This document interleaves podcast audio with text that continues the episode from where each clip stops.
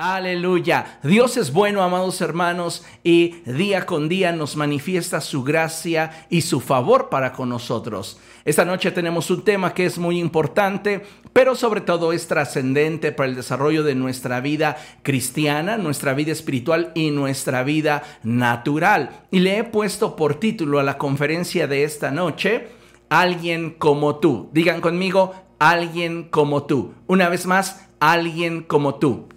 Voltea a ver a la persona que tiene a su lado y dígale, Dios está buscando a alguien como tú. Vamos, dígaselo con convicción, porque sabemos que Dios está examinando toda la tierra y Él está buscando hombres y mujeres que cumplan con su voluntad y que lleven a cabo su propósito para sus vidas y para su generación.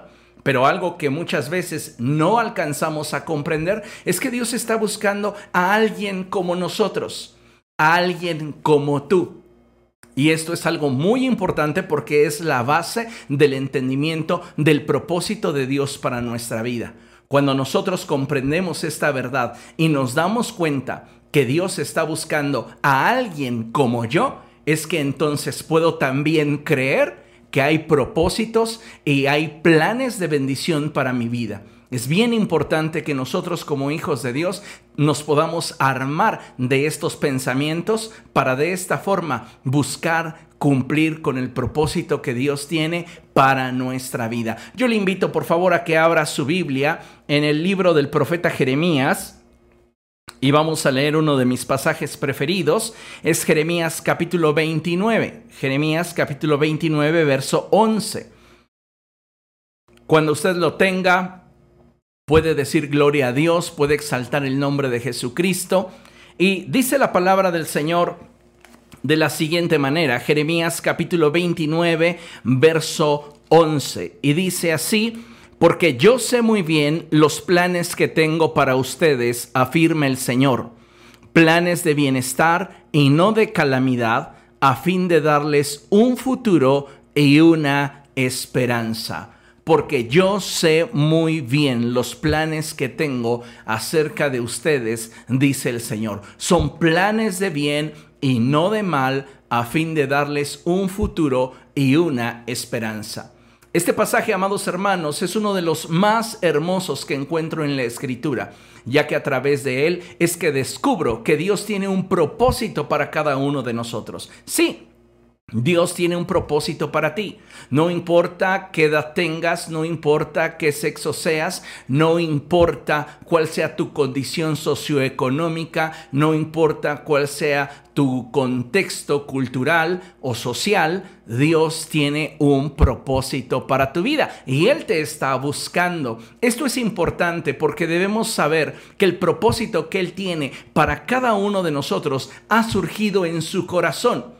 Y sabes, nada tiene que ver dicho propósito con nuestros contextos o con nuestro desempeño actual. ¿Por qué te digo esto? Porque hoy día una enorme cantidad de creyentes se sienten en lo íntimo de su corazón insuficientes e incapaces de cumplir con el propósito de Dios para sus vidas. En lo más profundo de su ser se saben carentes y falibles. Y es precisamente a causa de sus errores y sus fallas que muchos de ellos no se atreven a mirar hacia el horizonte hacia el cual Dios quiere que emprendan camino.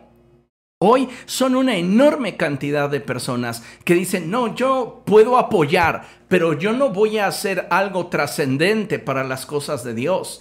Y sabes, Dios ha pensado en ti para hacer algo glorioso en esta generación a través de tu vida. Dios está buscando a alguien como tú.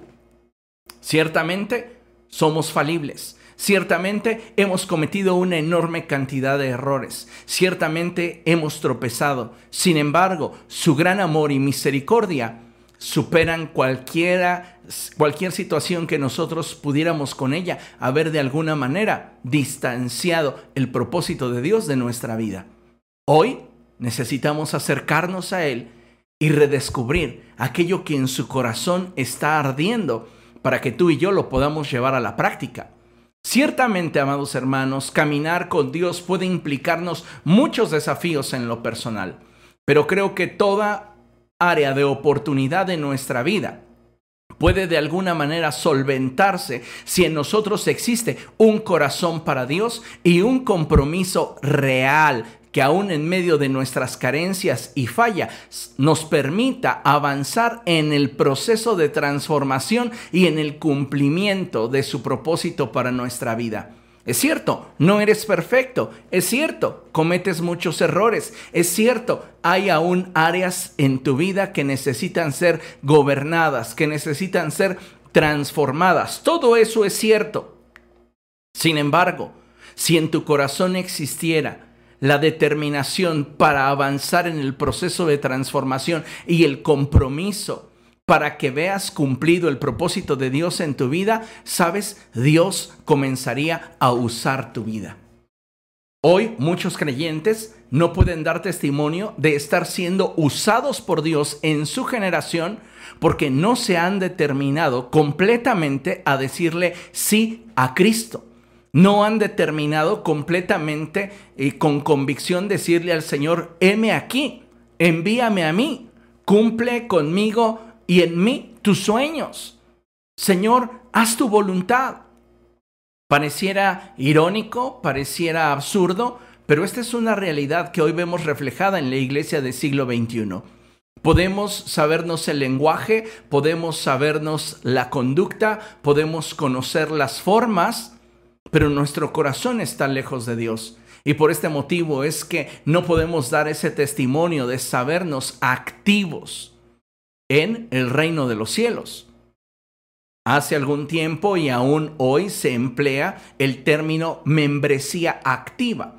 Una persona es un miembro activo de una congregación solo y únicamente en la medida que esa persona participa fielmente y constantemente de todas las actividades que involucran a la vida de la iglesia. Entonces aquellas personas que decían, yo pertenezco a tal iglesia, pero solo asisto en los cultos de Navidad, pues serán consideradas visitas, porque en realidad no pertenecían a la membresía activa de dicha congregación. Nosotros hoy necesitamos activar nuestra relación con Dios y permitirle a Él que nos muestre y nos revele qué es aquello que Él quiere hacer, de tal modo que nosotros podamos avanzar en el cumplimiento de su propósito. ¿Por qué? Porque mira, Satanás sabe que todo aquel que recibe a Jesucristo en su corazón viene a ser parte de la familia de Dios. Y no solamente eso, sino que también sabe que Dios ha depositado sobre la vida de todos aquellos que le han reconocido como su Salvador, como su Señor, como su Dios, un propósito. Y Satanás quiere destruir el propósito para el cual tú fuiste creado, propósito para el cual Dios te concedió el ser salvado. Este es un término muy interesante porque muchas veces la gente llega a creer que somos nosotros quienes le hemos dado la oportunidad a Dios. Y no. Déjame decírtelo con estas palabras. Nadie puede venir al Padre. Nadie puede venir a Cristo. Nadie puede participar de la divinidad si no le fuese concedido de lo alto. Si no le fuese autorizado por Dios. Así que no hemos sido nosotros quienes le hemos dado la oportunidad a Dios. No, Él nos dio en su infinito amor la oportunidad de acercarnos a Él. Y es por eso que hoy deberíamos de estar completamente expectantes de qué es aquello que Él quiere que hagamos en nuestra generación y qué es lo que Él quiere que cumplamos a través de nuestra vida. Profundizando un poco más sobre el propósito de Dios, yo creo que es importante que hablemos sobre el hecho de que Dios tiene determinados para nosotros como hijos suyos y como seres humanos tanto propósitos universales como personales. Diga conmigo, de parte de Dios hay para mí un propósito universal y un propósito personal.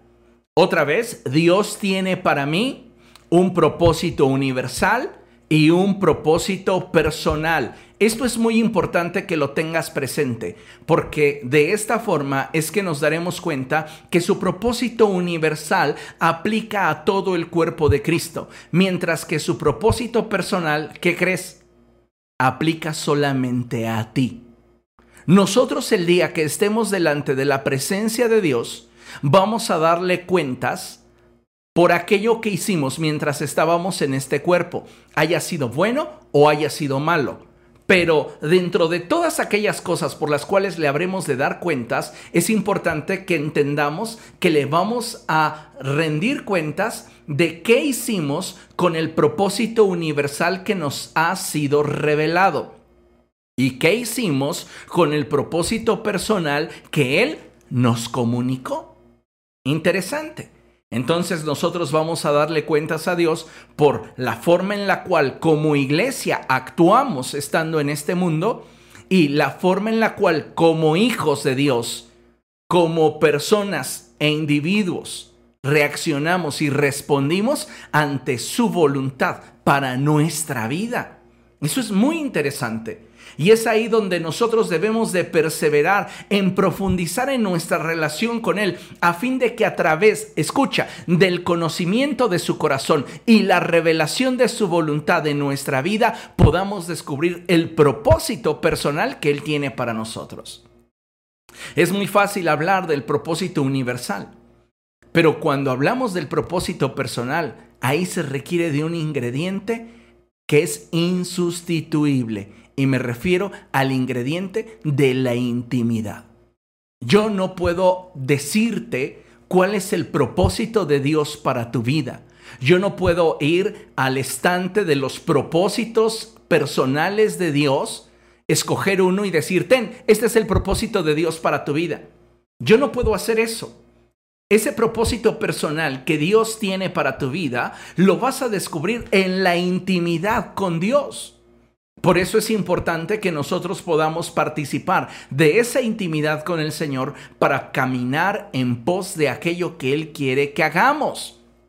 De ahí que tenga tanta relevancia lo que en muchas ocasiones he expresado, y es el hecho de que Dios no está improvisando con nuestra vida. Dios ha determinado un plan para nosotros y solamente en la medida que caminemos en acuerdo con Él podremos no solo descubrir, sino también llevar a cabo dicho propósito. Eso es algo sumamente importante y muy trascendente, amados hermanos, y es algo que no podemos simplemente simplemente dejar pasar. Esta es una enseñanza que no te puede entrar por un oído y salir por otro. ¿Por qué? Porque de esta enseñanza dependerá la forma en la cual desarrolles tu vida a partir de este día.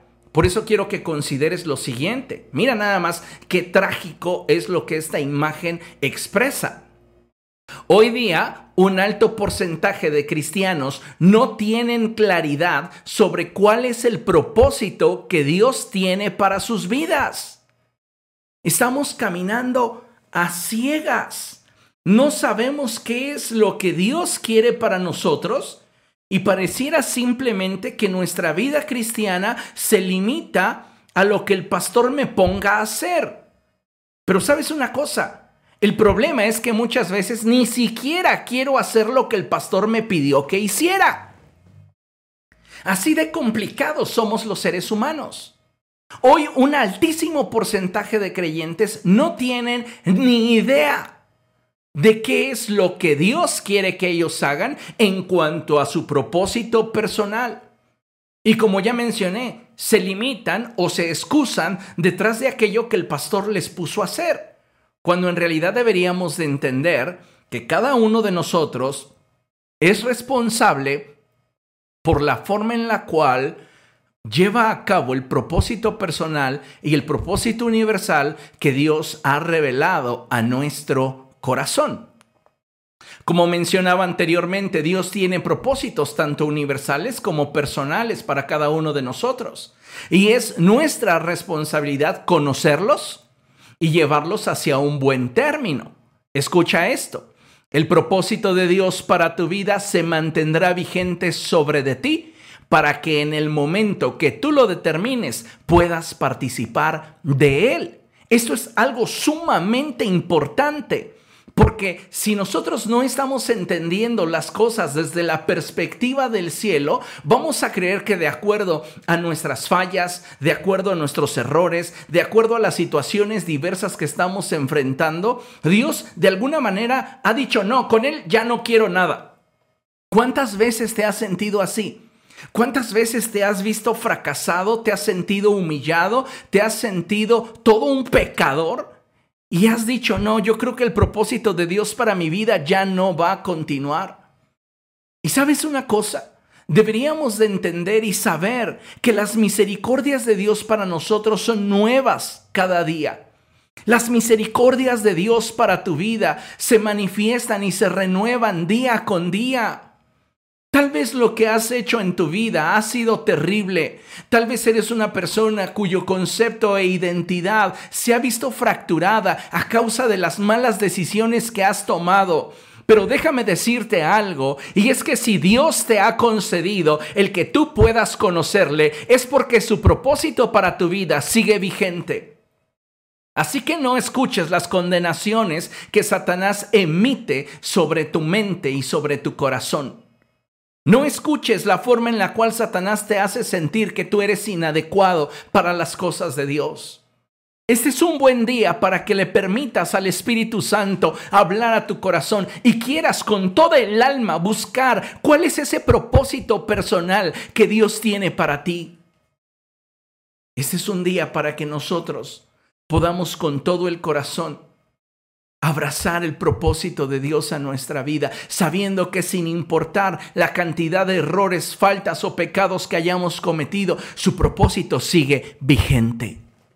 Di conmigo, el propósito de Dios para mi vida está vigente. Y Dios en su gran amor lo mantendrá vigente hasta el día en el cual yo determine levantarme y apropiarme de él y llevarlo a cabo. Algo que debemos de saber es que nuestra vida se va consumiendo. Y con el paso del tiempo vamos perdiendo capacidades, vamos perdiendo habilidades. Pero el propósito de Dios allí está. No importa cuál sea tu edad, no importa cuál sea tu contexto, no importa cuál sea la situación por la cual estás hoy atravesando. Créeme que si Dios ha tenido a bien el que tú le conozcas y el que estés escuchando esta palabra es porque Él está buscando a alguien como tú. Él quiere que sepas que Él está buscando a alguien como tú. Amados hermanos, el apóstol Pablo es un claro ejemplo de un hombre que a través de la intimidad con Dios descubrió cuál es el propósito de Dios para su vida. Y el caminar en acuerdo con Dios pudo hacer que dicho propósito se cumpliera. Y esto le dio sentido y significado a su vida. Hoy podríamos sentirnos exitosos y plenos por todas aquellas cosas que en lo natural hemos logrado o aquellas cosas que nos hacen sentir felices y hasta cierto punto nos hacen sentir satisfechos. Está bien, es válido. Tal vez tú puedes decir, es que yo me hice a mí mismo. Ah, qué bueno. Tal vez tú puedas argumentar, es que he invertido mi vida en el conocimiento y tengo eh, dos licenciaturas, dos maestrías, tres doctorados. ¡Qué bueno! Tal vez tú puedas decir, es que yo nací para el negocio y yo tengo muchos negocios y tengo muy buenos ingresos. Qué bueno, tal vez todo eso te ha dado satisfacciones, tal vez todo eso te ha hecho en algún momento sentirte pleno, te ha hecho sentirte en cierto sentido satisfecho. Pero sabes una cosa, no con cosas o emociones vas a poder suplir la necesidad íntima que hay en tu corazón por sentirte útil en las manos de Dios. Eso es algo que solamente puede ser suplido a través de una vida de obediencia al propósito de Dios para ti. Cuando tú te encuentres, te descubras, te mires haciendo lo que Dios te dijo que hicieras, aunque no tengas riquezas, aunque no tengas negocios, aunque no tengas títulos colgados en tu pared, serás la persona más plena y feliz sobre la faz de la tierra. Porque cumplir con el propósito universal y el propósito personal de Dios para nuestra vida es lo que nos da sentido y significado en nuestra existencia. De ahí que el apóstol Pablo sea un claro ejemplo de lo que es encontrarse con Cristo y cómo al paso de la relación Él va revelándonos su voluntad. Acompáñame por favor al libro de Hechos. Vamos a leer Hechos capítulo 26. Vamos allá, Hechos capítulo 26 y vamos a leer a partir del verso 14. Dice la palabra del Señor lo siguiente. Hechos capítulo 26, verso 14. Dice así, todos caímos al suelo y yo oí una voz que me decía en arameo, Saulo, Saulo, ¿por qué me persigues? ¿Qué sacas con darte cabezazos contra la pared? Entonces pregunté, ¿quién eres, Señor? Yo soy Jesús a quien tú persigues, me contestó el Señor. Pablo está teniendo un encuentro con Jesucristo. Pablo reconoce quién es Jesús. Y de forma progresiva, el Señor comienza a revelarle cuál es su propósito para él. Lea, dice la palabra del Señor. Ahora ponte en pie, verso 16, y escúchame. Me he aparecido a ti con el fin de designarte siervo y testigo de lo que has visto de mí y de lo que te voy a revelar. Toda revelación de Dios a nuestra vida es progresiva, es parcial. Dios no nos muestra todo aquello que quiere llevar a cabo en nuestra vida porque demanda de nosotros compromiso y obediencia. Escuché en algún momento a un salmista decir, no esperes que Dios te dé la siguiente instrucción para tu vida sin que antes tú obedezcas la primera instrucción que te dio. Algunos de nosotros tenemos hambre por mayor conocimiento y saber qué más va a suceder. Pero si no hemos sido fieles en lo poco, ¿cómo podremos demandar lo que es más? Importante. Entonces, fíjense, Ahora ponte en pie y escúchame, me he aparecido a ti con el fin de designarte siervo y testigo de lo que has visto de mí y de lo que te voy a revelar. Te libraré de tu propio pueblo y de los gentiles. Te envío a estos. ¡Wow! El Señor Jesucristo comisionó al apóstol Pedro para que él pastoreara al pueblo de Israel, para que él fuera un apóstol a los judíos pero ahora está comisionando en un propósito personal a Saulo para que pastoree y sea apóstol a los gentiles. Esto es algo tremendo. Di conmigo, el propósito personal de Dios para mi vida es mío. Y solo yo soy responsable ante Dios de llevarlo a cabo. Ahí no hay excusas. Ahí no es si los demás no lo hacen, pues yo tampoco. Tú vas a ser juzgado por ese propósito. Y debes de tenerlo en claro y debes de estar consciente de ello. Fíjate lo que dice.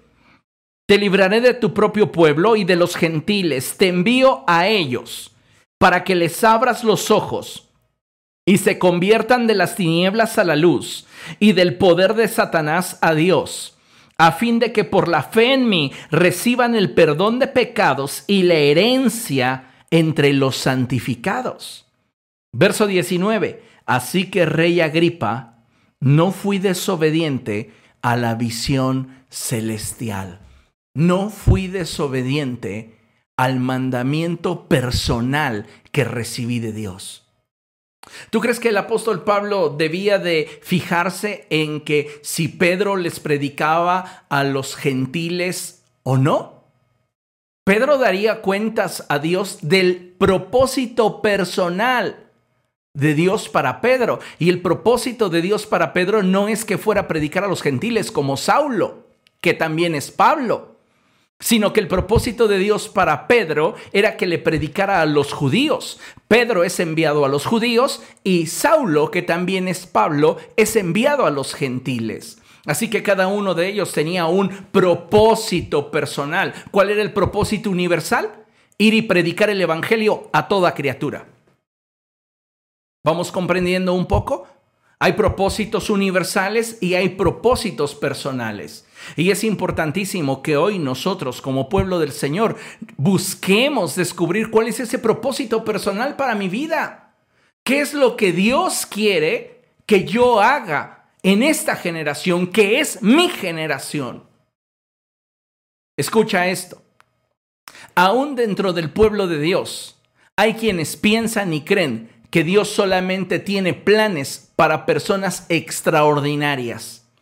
Esos supercristianos, y los pongo entre comillas, esos que son perfectos, y lo vuelvo a poner entre comillas, esos que tienen toda la fuerza, todo el tiempo y los recursos suficientes para llevarlos a cabo. No, Entienda esto, si Dios le llamó, si Dios le ha permitido que usted conozca a Jesucristo es porque Él tiene un plan para usted, un propósito personal para su vida. Y no lo escogió porque usted sea el más fuerte, porque usted sea el más inteligente o porque sea la persona que tiene más recursos. A veces nos escudamos detrás de eso. Y Dios nos llama al pastorado, por ejemplo, y comenzamos como Moisés a presentar excusas. Ah, eh, eh, es, eh, es, que no, no sé, no, no, no, no, no sé hablar. Imagínense a Moisés diciéndole a Dios eso. Ahora pongan en contraste a Pedro con Pablo. Pablo es un erudito que habla varios idiomas y Pedro es un hombre de vulgo. ¿Al Señor no le interesó nada de eso? Obviamente sus capacidades fueron empleadas para la gloria y el extendimiento del reino del Señor, pero Dios determinó un propósito de forma soberana sobre la vida de ellos. Y hoy necesitamos darnos cuenta que si Dios nos llamó es porque Él tiene un plan para nuestra vida. Deja de excusarte y decir, no es que eh, yo, es, yo no he podido hacer el ministerio que Dios me llamó porque yo no tengo tiempo, porque yo no tengo dinero, porque yo no tengo fuerza. Dios no te va a pedir que hagas algo que Él sabe que en tu habilidad, en tu capacidad no puedes hacer. Sin embargo, lo que Él te pide generalmente saldrá de tus fronteras y requerirás de Él para llevarlo a la práctica. Es decir, Dios, cuando te da un mandamiento, dice la palabra del Señor que sus mandamientos no son difíciles de cumplir. Lo único que necesitamos es confiar en Él y adentrarnos en esa relación para conocer el cómo Él quiere que lo llevemos a cabo. Hoy día muchos creyentes están simplemente excusándose detrás de lo que no tienen para no cumplir con lo que Dios les llamó a hacer. Y es que como no tienes un trabajo fijo, como no tienes un gran salario, como tus horarios muchas veces cambian, entonces no, ya no puedes servir a Dios. ¿Tú crees que eso va a ser excusa delante del Señor en el día en el cual te toque estar delante de su trono? ¿Tú crees que eso va a ser excusa delante de Dios? Cuando Él esté sentado en su trono en majestad y te pregunte, ¿qué hiciste con el propósito personal que mi Espíritu Santo reveló a tu corazón? Pablo está diciendo, yo no fui rebelde al propósito personal que Dios reveló a mi corazón. ¿Qué estamos haciendo nosotros? A veces Mira, yo te pongo de ejemplo a nuestra hermana Berta, que ya está en la presencia de Dios.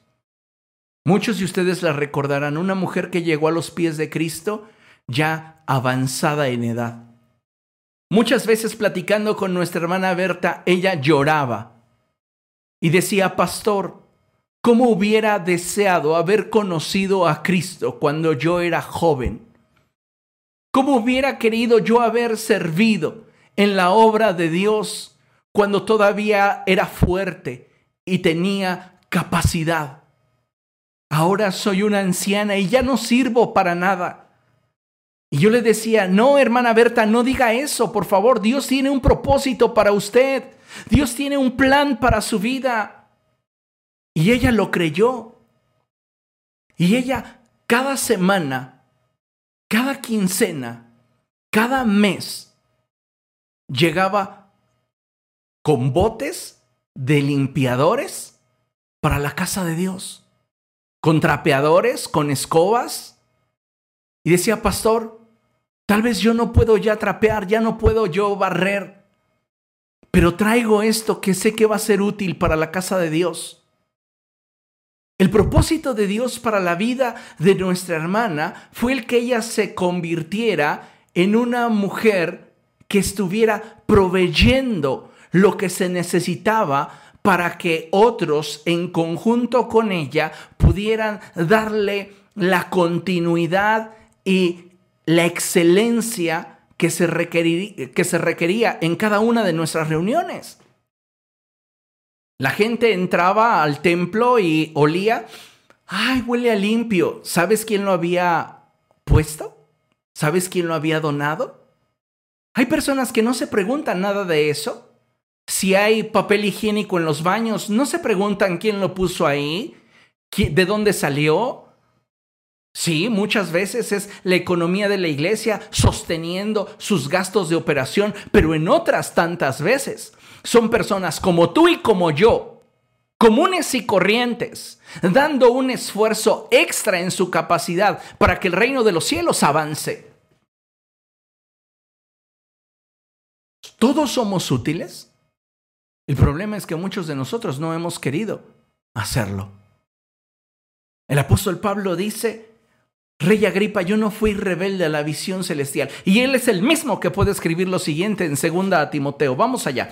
Segunda a Timoteo. Segunda epístola a Timoteo, capítulo 4, versos del 6 en adelante. Y dice la palabra del Señor así, yo por mi parte ya estoy a punto de ser ofrecido como un sacrificio, y el tiempo de mi partida ha llegado. He peleado la buena batalla, he terminado la carrera, me he mantenido en la fe. Por lo demás, me espera la corona de justicia que el Señor, el juez justo, me otorgará en aquel día, y no solo a mí, sino también a todos los que con amor hayan esperado su venida. Es un hombre que está recibiendo de parte de Dios una comisión. Ve y predica. Háblale a los gentiles. Esta es la encomienda que yo te doy a ti, Pablo. Y él toda su vida la dedica a cumplir con el propósito universal y el propósito personal de Dios para él. Y al final dice, terminé mi carrera. ¿Cuántos de nosotros podríamos expresar eso? Dios nos llama al ministerio y muchas veces ni siquiera lo valoramos. Escucha esto. A veces hay quienes menosprecian y no valoran de forma correcta su ministerio porque no han comprendido que fuimos llamados a servir como un gesto de misericordia de parte de Dios para nosotros, que no merecíamos nada. ¿Por qué menosprecias tu ministerio? ¿Por qué puedes llevar meses sin estar participando en una actividad de la iglesia y tú estás cómodamente observando cómo avanza la pandemia de COVID-19 en la sociedad, pero no te interesa para nada tu avance espiritual y el propósito que Dios determinó para tu vida en esta generación? Hay personas que llevan meses sin hacer nada referente a su propósito personal. ¿A qué te llamó Dios? ¿A alabarlo? ¿Lo has estado haciendo? ¿A qué te llamó Dios? ¿A predicar a otros? ¿Lo has estado haciendo? ¿A qué te llamó Dios? ¿A interceder? ¿Lo has estado haciendo? ¿A generar material para los niños? ¿A enseñar a los jóvenes? ¿A instruir a los adolescentes? ¿Cómo es que lo estás haciendo? Porque muchas veces lo hacemos por hacerlo. Y no estamos realmente mostrando en ello un compromiso, una pasión. Semanas atrás platicaba con la pastora Jackie y ella me expresaba cosas de su corazón. Y dentro de las cosas que platicábamos, ella me decía, yo te admiro, pastor, porque aún con toda la adversidad y situaciones que como pastores enfrentamos, tú siempre estás con un ánimo de bendecir a los demás.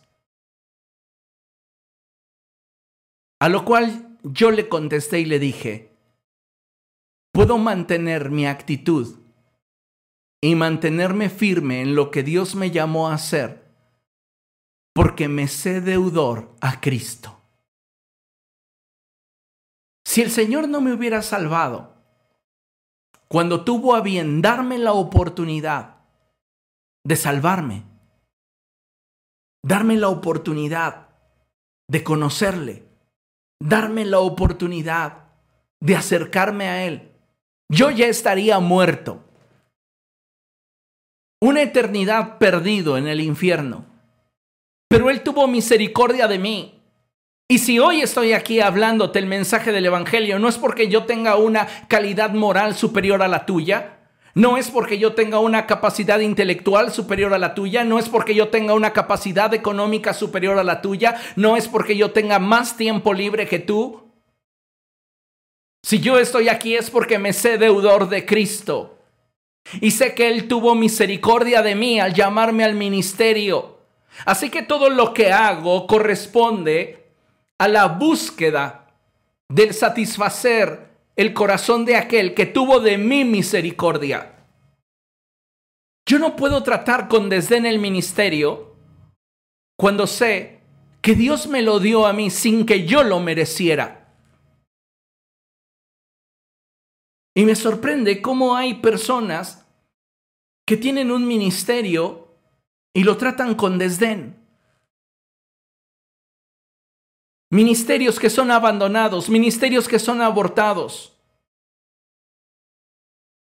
Es tan doloroso ver cómo muchos de nosotros tratamos con menosprecio o con poco valor el ministerio que Dios nos ha dado por el simple hecho de que no hemos entendido que servir es un privilegio que Dios nos dio cuando no lo merecíamos.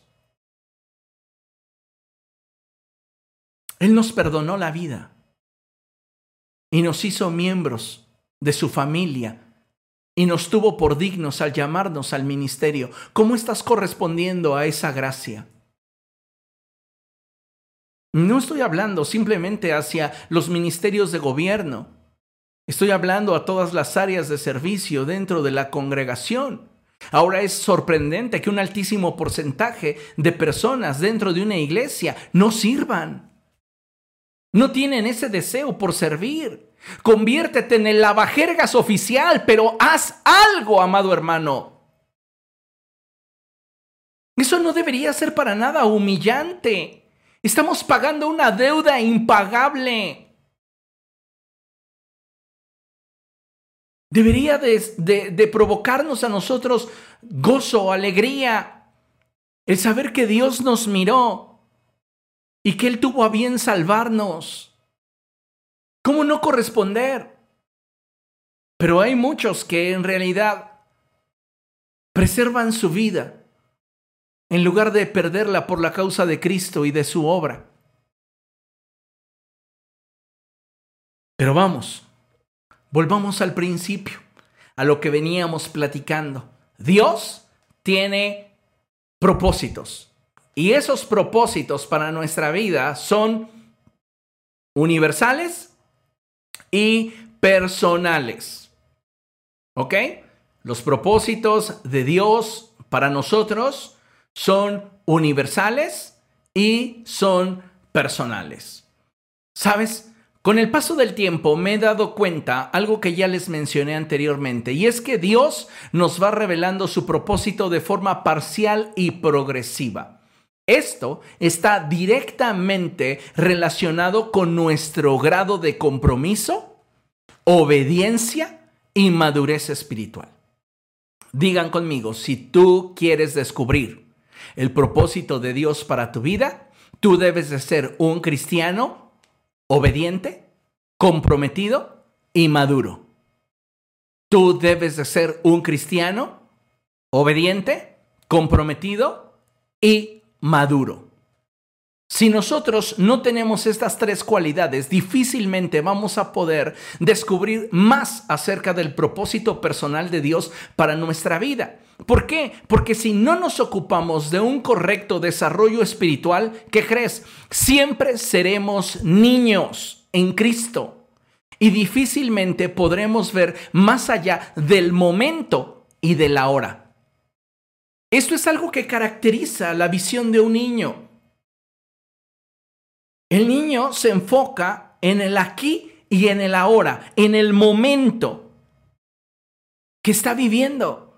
No tiene la capacidad para visualizar a algo que va a recibir en un largo plazo.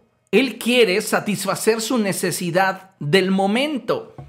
Y muchos de nosotros, lamentablemente, estamos teniendo esa actitud hacia Cristo hacia su propósito. Porque estamos titubeando, porque estamos jugueteando, porque no nos hemos ocupado en, no nos hemos ocupado en obedecer, en comprometernos y en madurar. Entonces continuamos siendo niños espirituales y lo único que nos preocupa es cómo nos sentimos. Y todo gira en torno a nuestra vida espiritual, en cómo nos sentimos. Vea ahí su grado de madurez espiritual. Si su vida espiritual gira en torno a cómo usted se siente, usted continúa siendo un niño en Cristo. No importa cuántos años lleve dentro del Evangelio, ni cuántos sermones haya escuchado, ni a qué predicadores haya escuchado predicar. ¿Comprende lo que le estoy diciendo? Podría mencionar algunos ejemplos respecto de los propósitos universales de Dios para nosotros, los que nos llamamos, por gracia, sus hijos. Rápidamente, un propósito universal, pues que vivamos de acuerdo a lo que somos. ¿Qué significa esto? El Señor Jesucristo dijo, ustedes son la luz del mundo. Este es un propósito universal. También el Señor Jesucristo expresó, ustedes son la sal de la tierra. Propósito universal. El apóstol Pedro dice, ustedes son un real sacerdocio, una nación santa, un pueblo escogido por Dios. Propósitos universales. Dos, ¿cuál es otra parte de esos propósitos universales que de acuerdo a lo que somos, vivamos?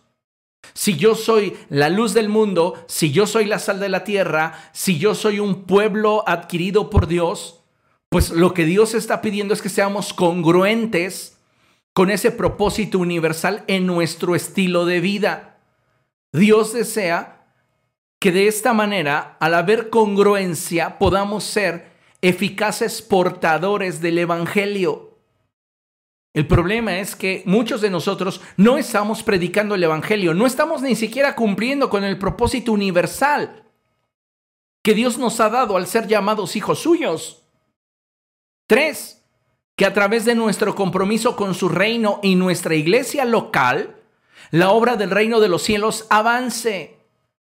Amados hermanos, dentro de ese propósito universal, Dios quiere que nos congreguemos y que formemos parte de esa membresía activa de nuestra iglesia local. Dios no nos salvó para estar de espectadores.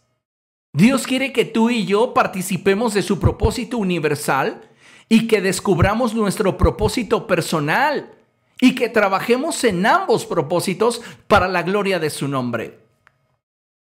No sé si alguna vez ustedes se dieron cuenta o tuvieron la experiencia de tener que cargar alguna mesa muy grande, algún mueble muy pesado, posiblemente un librero, tal vez una mesa de comedor, tal vez... Ah, algún estante. Y siempre es el clásico, ¿entre cuántos lo vamos a cargar? Pues vamos a cargarlo entre cuatro, cinco hombres. Y ya lo tomamos cada uno de algún espacio, de alguna esquina. Y siempre hay uno que hace como que carga. ¿Y qué pasa cuando uno a uno ya le están faltando las fuerzas? pues el trabajo de los demás se complica. ¿Y por qué la iglesia no ha cumplido con su propósito universal de predicar y llevar el mensaje del Evangelio hasta los últimos confines de la tierra? Porque muchos creyentes están solo mirando. Quieren sostener la obra del reino de los cielos con un dedo. Yo así apoyo. ¿Usted cómo apoya a su iglesia local? Asistiendo. ¡Uy! Gracias. ¡Qué favorzote le hace al cielo! ¿En serio? ¿Es todo lo que hacemos? Bueno, no asisto tanto, la verdad, asisto como cada tres meses. Estamos tratando de que el reino de los cielos avance a soplos. Algunos sosteniéndolo con un dedo. Y el esfuerzo de los que están comprometidos muchas veces no es suficiente para alcanzar los resultados que Dios está esperando en nuestra generación.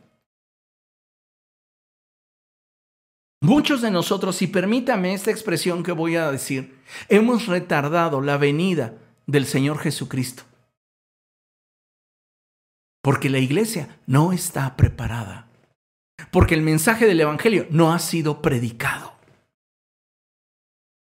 ¿Y por qué causa? Porque muchos no han descubierto cuál es su propósito personal y ni siquiera se han comprometido con el propósito universal. Ahora bien, en cuanto a los propósitos más particulares de Dios, los propósitos individuales, los propósitos personales, podríamos eh, mencionar algunos como el ejercer un ministerio al interior del reino de los cielos. Dios me llamó para servirle. Eso fue lo primero que sucedió con su servidor. Tuve un encuentro con Jesucristo y él me dijo, sírveme. Comencé a involucrarme en diferentes áreas. Mi tiempo, mi energía, mis recursos eran para el Señor. Me encantaba y aún me gusta invertir mis recursos en el reino de los cielos. Yo recuerdo que cuando era líder de jóvenes, les voy a contar una locura que posiblemente eh, Karina se acuerde de los que están conectados. Karina se acuerde, Patti Carmona se acuerde de que eh, como jóvenes, cuando yo estaba como líder de jóvenes, recuerdo haber invertido un mes de mi trabajo para comprar lonas, las cuales esas lonas nuestra hermana Magdalena Corona me hizo favor de coserle las orillas para que no se rompiera y fijarle unos unos lazos, unas extensiones de tela para poderlas amarrar en los puentes. Y entonces yo mandaba a los chavos y les decía, vamos a evangelizar. Y, Carla, la pastora Carla y su servidor, rotulamos esas lonas para ponerlas en los puentes y esas lonas decían Jesús es el camino. E, eran lonas muy, ah, muy sencillas no, no existía la tecnología de ahora de poderlas imprimir en un plotter. Eso era carísimo. Entonces yo compré mis, mis telas, le pedí a algunos que me apoyaran cosiendo, cortando. yo las rotulé junto con la pastora Carla éramos unos jóvenes todavía y yo los enviaba a predicar el Evangelio, los llevaba en mi, en mi carro, nos íbamos juntos y colocaba ahí, los iba dejando por zonas y había ocasiones en las que Dios se glorificaba de unas formas tan hermosas que generábamos un tráfico en todo lo que era el viaducto Río Piedad. Porque yo les pedía a los chavos no simplemente que fueran y colgaran las lonas, no, yo les dije, pónganse a alabar a Dios, pónganse a danzar, pónganse a orar y declaren bendición sobre todos los automovilistas. Entonces la gente pasaba bajo los puentes y decía, ¿qué onda con estos locos? Recibíamos desde recordaciones, eh, nos recordaban el 10 de mayo hasta quien sacaba sus manos y bendecía el proyecto. Porque había una pasión en mí. Yo no necesitaba tener una grande cuenta bancaria para invertir lo que ganaba, lo poco que ganaba en las cosas de Dios. No necesitaba tener 24 horas libres o decir, oh, yo sirvo a Dios de tiempo completo, para entonces hacer algo. Estudiaba la universidad, trabajaba. No tenía mucho tiempo, pero era para mí un deleite poder servir a mi Dios. Ejercer un servicio a Dios es un privilegio. Pasó eso. Posteriormente Dios comenzó a abrirme puertas en diferentes iglesias, fui a predicar aquí, allá y demás. Estuve como líder de jóvenes, estuve como eh, ministro de alabanza, cantaba, ministraba en los cultos. Y después Dios fue afinando su propósito en mi vida hasta que me llamó al pastorado. Y sabes, ser pastor ha sido la experiencia más hermosa que he tenido en mi vida. También ha sido muy dolorosa al descubrir el corazón de las ovejas, de algunas ovejas. Pero, al final de cuentas, yo estoy pagando una deuda. No a ustedes, a mi Dios, a Él. A Él es al que me debo. Y a Él es a quien le entrego mi vida, mi servicio y toda mi capacidad. Servir a Dios en algún área te da la capacidad para poder ir descubriendo el ministerio que tiene para ti de manera personal. Cuando tú comienzas a llevar a cabo determinada actividad en la esfera en la que te desenvuelves, en lo familiar, en lo laboral, social, etc., ahí también Dios comienza a mostrarte su propósito a tu vida. Pero si tú estás de espectador en este periodo de la historia, difícilmente vas a descubrir cuál es el plan de Dios para tu vida. Necesitas participar activamente en aquello que Dios te mandó hacer. Pregúntale a la persona que tienes a tu lado y a ti, ¿qué Dios te mandó hacer? Vamos a ver rápidamente lo siguiente. Para revelarnos su propósito a nuestra vida, Dios generalmente, número uno, nos habla de aquello que desea que hagamos a través de su Espíritu Santo. Número dos, nuestro corazón siente una fuerte inclinación por aquello que Dios está poniendo en nuestro interior. De acuerdo al punto número uno, déjame decirte que Dios pone en nosotros el querer como el hacer. Pero esto sucede de forma consensuada, es decir, en un acuerdo mutuo. Dios, aun cuando tenga un plan glorioso para ti, jamás se te va a imponer. Más bien, Él te va a permitir determinar si lo abrazas o no. Y escucha bien, y también te da la oportunidad de decidir qué tan profunda quieres la relación. Él no te obliga. Él no te obliga. En la tarde leía un post y una persona escribió lo siguiente. Toda relación entre dos individuos debe de entenderse en el sentido de que ambos participan de dos relaciones. Una es la relación que tú tienes para con el ser amado y otra es la relación que el ser amado tiene para contigo y no siempre es la misma.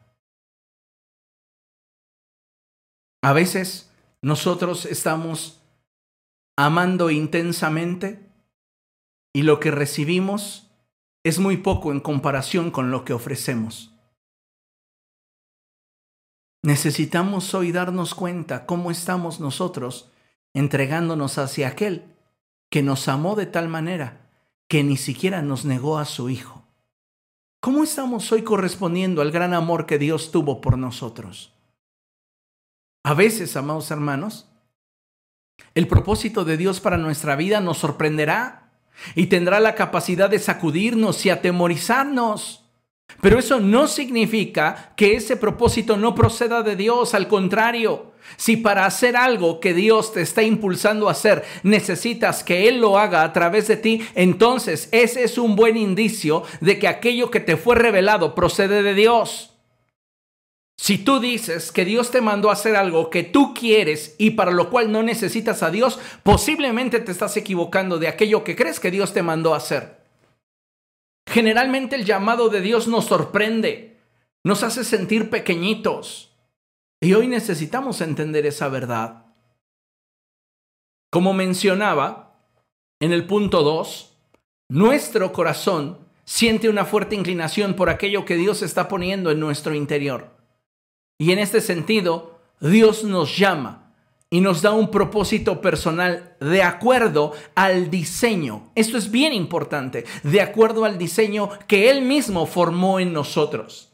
Si quieres descubrir hacia dónde podría estar dirigido tu propósito, haz un inventario de aquello que te gusta hacer, aquello que disfrutas hacer, aquello en lo cual eres bueno al hacerlo, y ahora transpórtalo a la obra del reino de los cielos. ¿Para qué era bueno Saulo? Para liderar. Y el Señor lo escogió con esa habilidad, con ese diseño, para catapultarlo a un propósito en el reino de los cielos. ¿Tú crees que cuando Jesús vio a Leví en esa mesa de recaudación de impuestos, dándose cuenta que él era un hombre muy escrupuloso para los registros, ¿No le echó el ojo para que él escribiera el Evangelio que lleva su nombre? Mateo.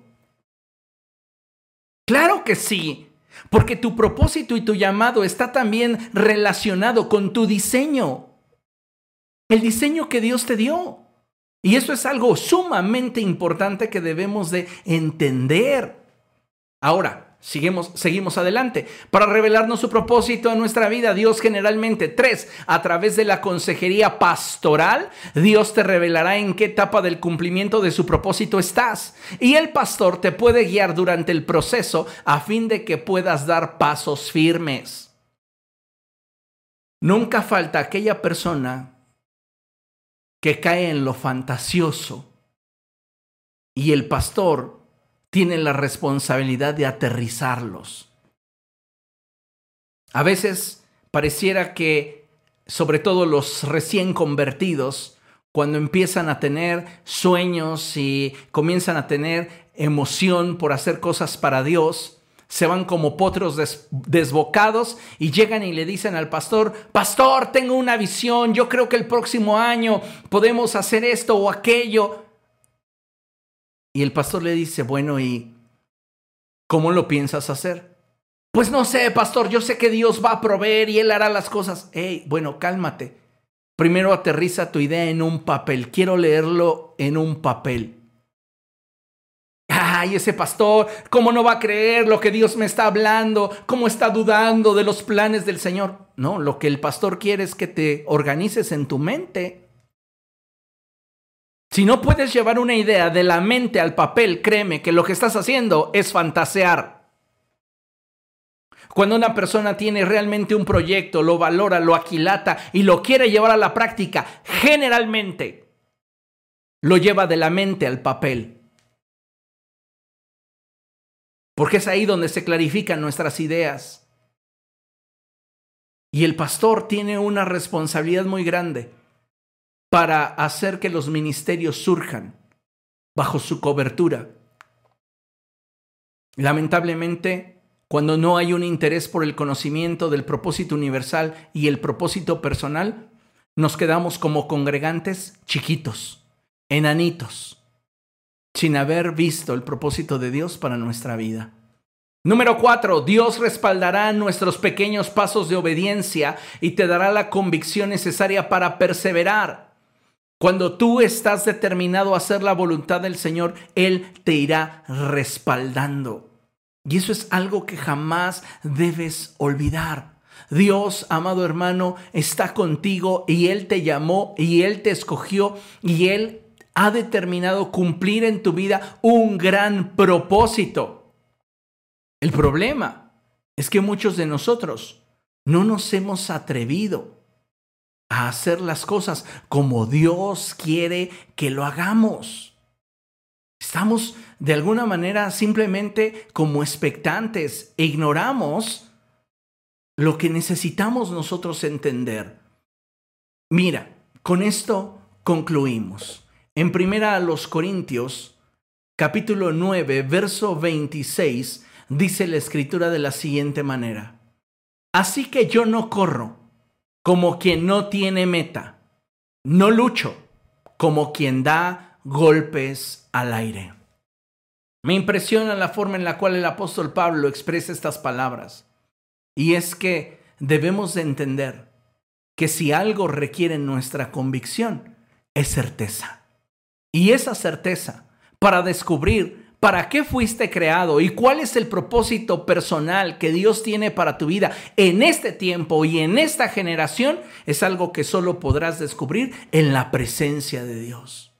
No hay un anaquel de propósitos personales y a ver cuál es el que le gusta al pastor para que él lo determine sobre de tu vida. No, es tu búsqueda, es tu propósito. Y lo que va a hacer el pastor es darle forma contigo en la medida que tú te comprometes, en la medida que tú te determinas a obedecer, el que verás ese propósito personal desarrollado en tu vida.